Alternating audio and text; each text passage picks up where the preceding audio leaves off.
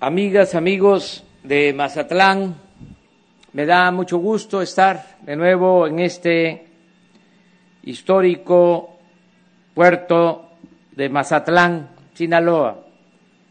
Desde ayer estamos inaugurando obras, evaluando todo lo que estamos haciendo de manera coordinada con el gobierno del Estado, con los gobiernos municipales, en beneficio de los sinaloenses.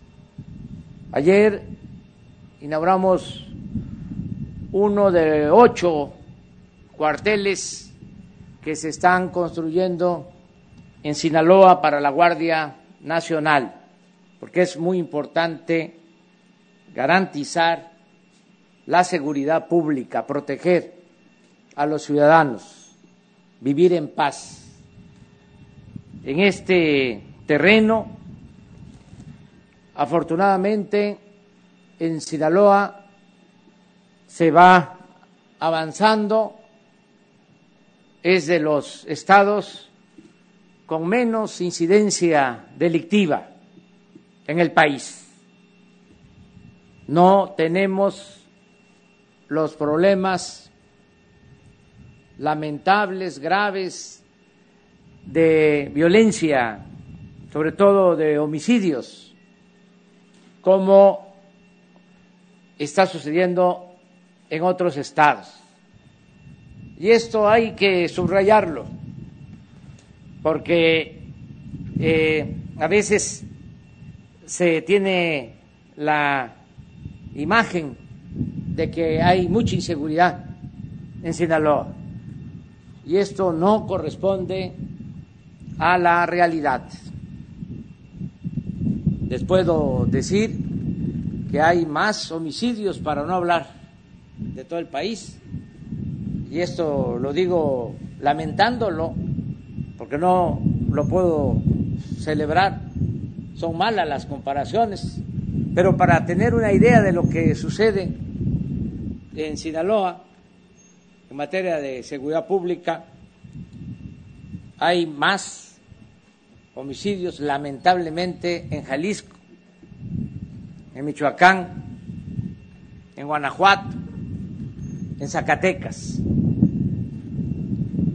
que en Sinaloa. Incluso tenemos más problemas de violencia en Sonora que en Sinaloa. Esto hay que seguirlo eh, manteniendo, es decir, seguir eh, garantizando la paz y la tranquilidad, porque de eso depende todo. No se puede eh, producir, trabajar, progresar, no puede ser como sucede en el caso de Mazatlán, no puede mantenerse un centro turístico eh, con afluencia nacional, extranjera, si hay violencia, si hay inseguridad. A veces no reparamos en lo importante que es el que haya paz y que haya tranquilidad, porque eso es lo que permite que haya desarrollo económico y bienestar. También vamos a continuar en Sinaloa apoyando al pueblo porque si hay seguridad es en buena medida porque hay oportunidades de trabajo, de estudio para los jóvenes, porque hay oportunidades para los campesinos, los productores, los pescadores, los pequeños, medianos empresarios. Hay oportunidades para toda la población. La paz y la tranquilidad son frutos de la justicia. Si se abandona al pueblo, pues entonces se propicia la inseguridad y la violencia. Aquí en Sinaloa, lo expresaba yo ayer, estamos invirtiendo miles de millones de pesos, apoyando a jóvenes para que tengan trabajo como aprendices y que no los enganchen y se los lleven a los grupos de la delincuencia. Y estamos entregando también miles de becas para estudiantes universitarios, para quienes estudian bachiller, para los que estudian en los niveles básicos, preescolar, primaria, secundaria. Aquí, en Sinaloa, se apoya a todos los adultos mayores con una pensión. Lo mismo, se están entregando pensiones a niñas, a niños con discapacidad. Aquí en Sinaloa se apoya a los productores del campo, se apoya a pescadores, se está aplicando el programa Sembrando Vida. Solo ese programa significa darle trabajo a diez mil campesinos, productores, ejidatarios o pequeños propietarios. Diez mil están contratados. No es un programa temporal de empleo, es permanentemente, están recibiendo un jornal estos diez mil sembradores para cultivar sus parcelas, para sembrar árboles maderables, árboles frutales. Y aquí, en Sinaloa, pues también estamos trabajando en coordinación con el gobierno del Estado, con el gobernador Quirino Ordaz, para llevar a cabo estas obras de infraestructura. Como lo mencionó el gobernador, hace menos de tres meses estuvimos en la presa Picacho y se inauguró un acueducto para que tenga Mazatlán agua suficiente. Y ahora estamos inaugurando estas plantas de tratamiento y vamos a seguir visitando Mazatlán y Sinaloa para seguir poniendo en operación obras de esta importancia. Yo le encargo a Blanca Jiménez, directora general de Conagua, de que empiece a analizar técnicamente la posibilidad de que pronto, muy pronto, podamos cerrar la planta de tratamiento del faro para que podamos llevar a la práctica, podamos realizar un programa conjunto, gobierno municipal de Mazatlán, gobierno del Estado, gobierno federal, para que sea un área recreativa para el pueblo de Mazatlán y para los turistas que visitan el puerto de Mazatlán. Afortunadamente, los terrenos son del municipio, son del Estado y son de la Federación, de modo que nos vamos a poner de acuerdo. No vamos a tener problema. También eh, reafirmar el compromiso que tenemos de terminar durante el sexenio con la presa de Santa María. Vamos a concluir esa obra le he estado pidiendo a la empresa ICA que no dejen de trabajar en la obra, porque la vamos a inaugurar a finales del 2023. Se va a inaugurar esa obra que también va a ayudar mucho tanto para la producción agrícola como para el abastecimiento de agua en Sinaloa.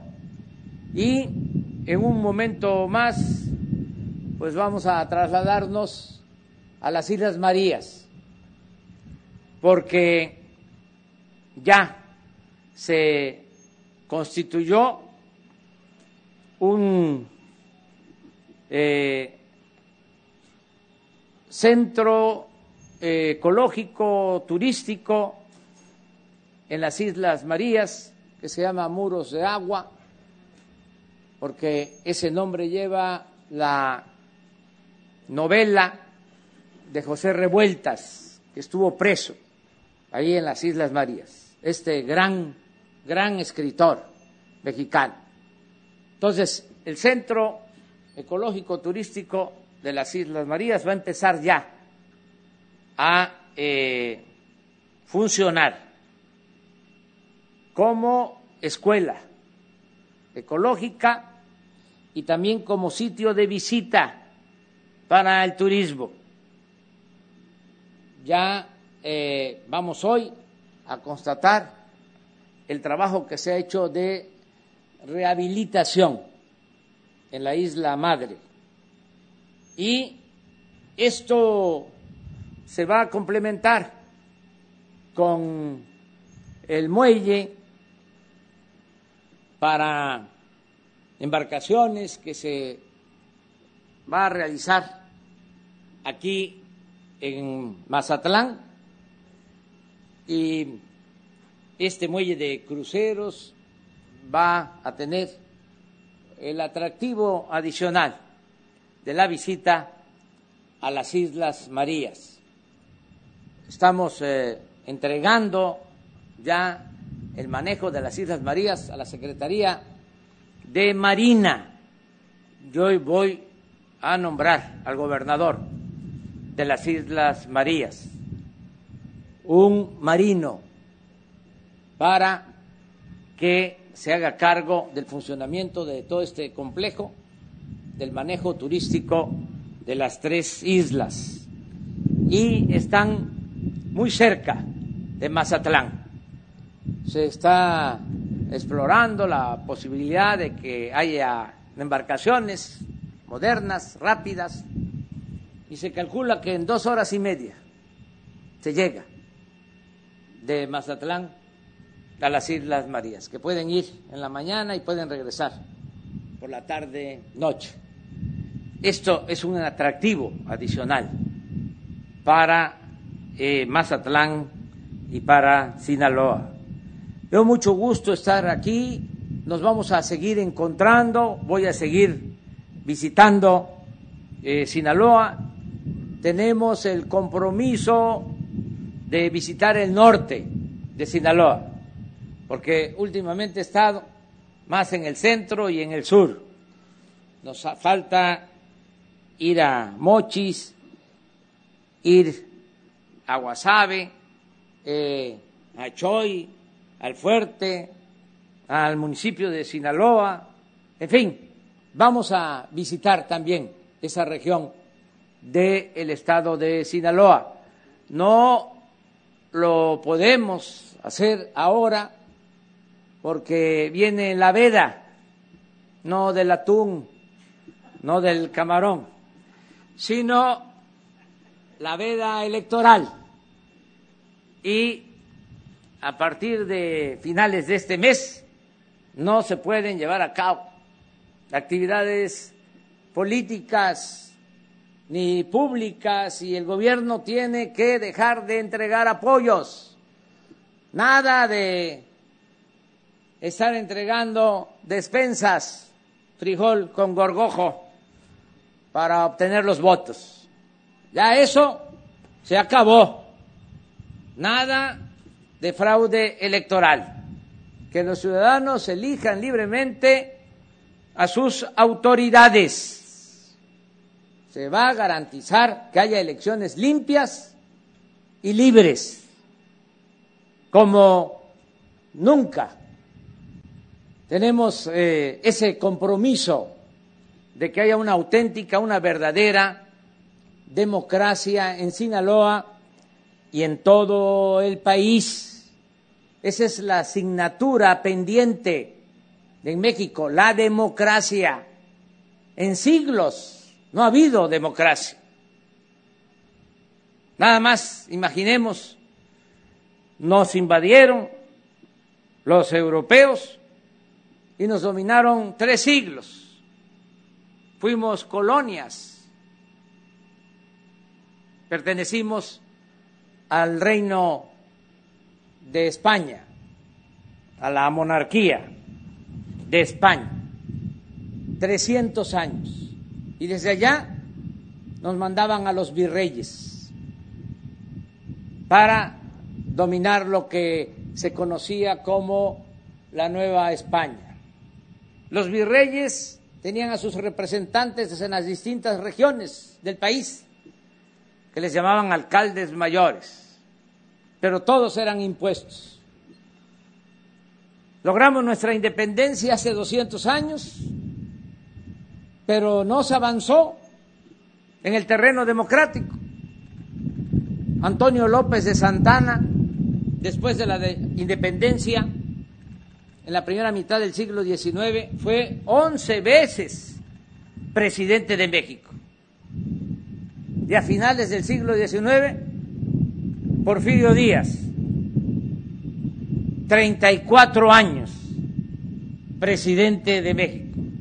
Para ser exactos, 30 más 4 que estuvo su compadre, porque él llegó en 1876, tomó el poder con la bandera de la no reelección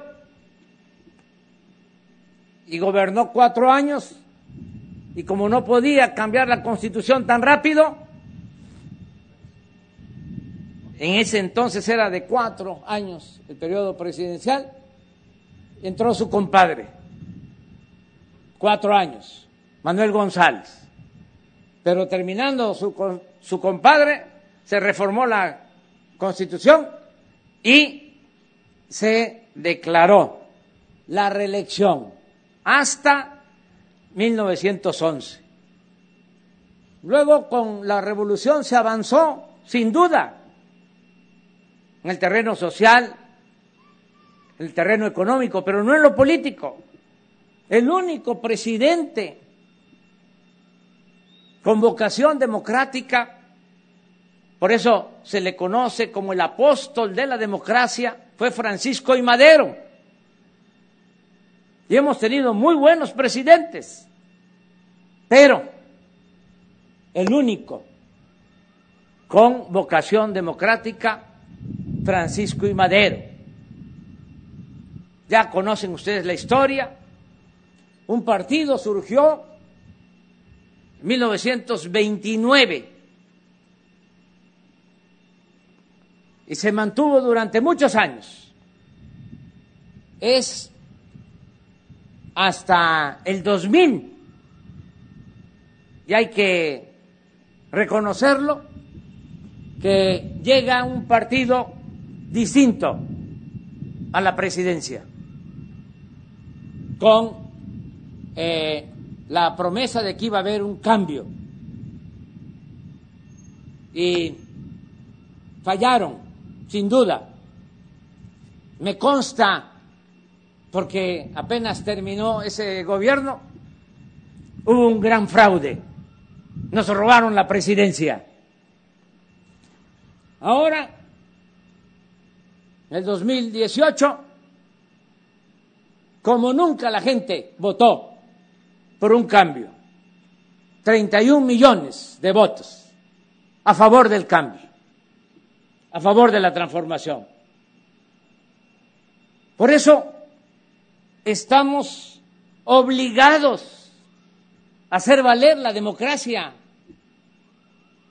La democracia no nos va a traer el cuerno de la abundancia, pero si hay democracia, nadie se siente absoluto en ningún nivel de la escala.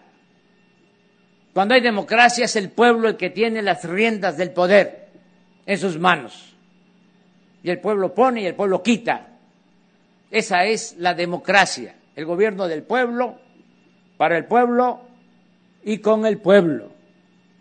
Por eso, en las futuras elecciones hay que ayudar para que las elecciones sean limpias y libres yo le escribí una carta a todos los gobernadores para hacer un acuerdo en favor de la democracia, cuidar que no se utilice el presupuesto para favorecer a ningún partido, a ningún candidato, cuidar que no se compren los votos, cuidar que no se rellenen las urnas, que no se acarree a la gente a votar que no se falsifiquen las actas, que no haya fraude electoral.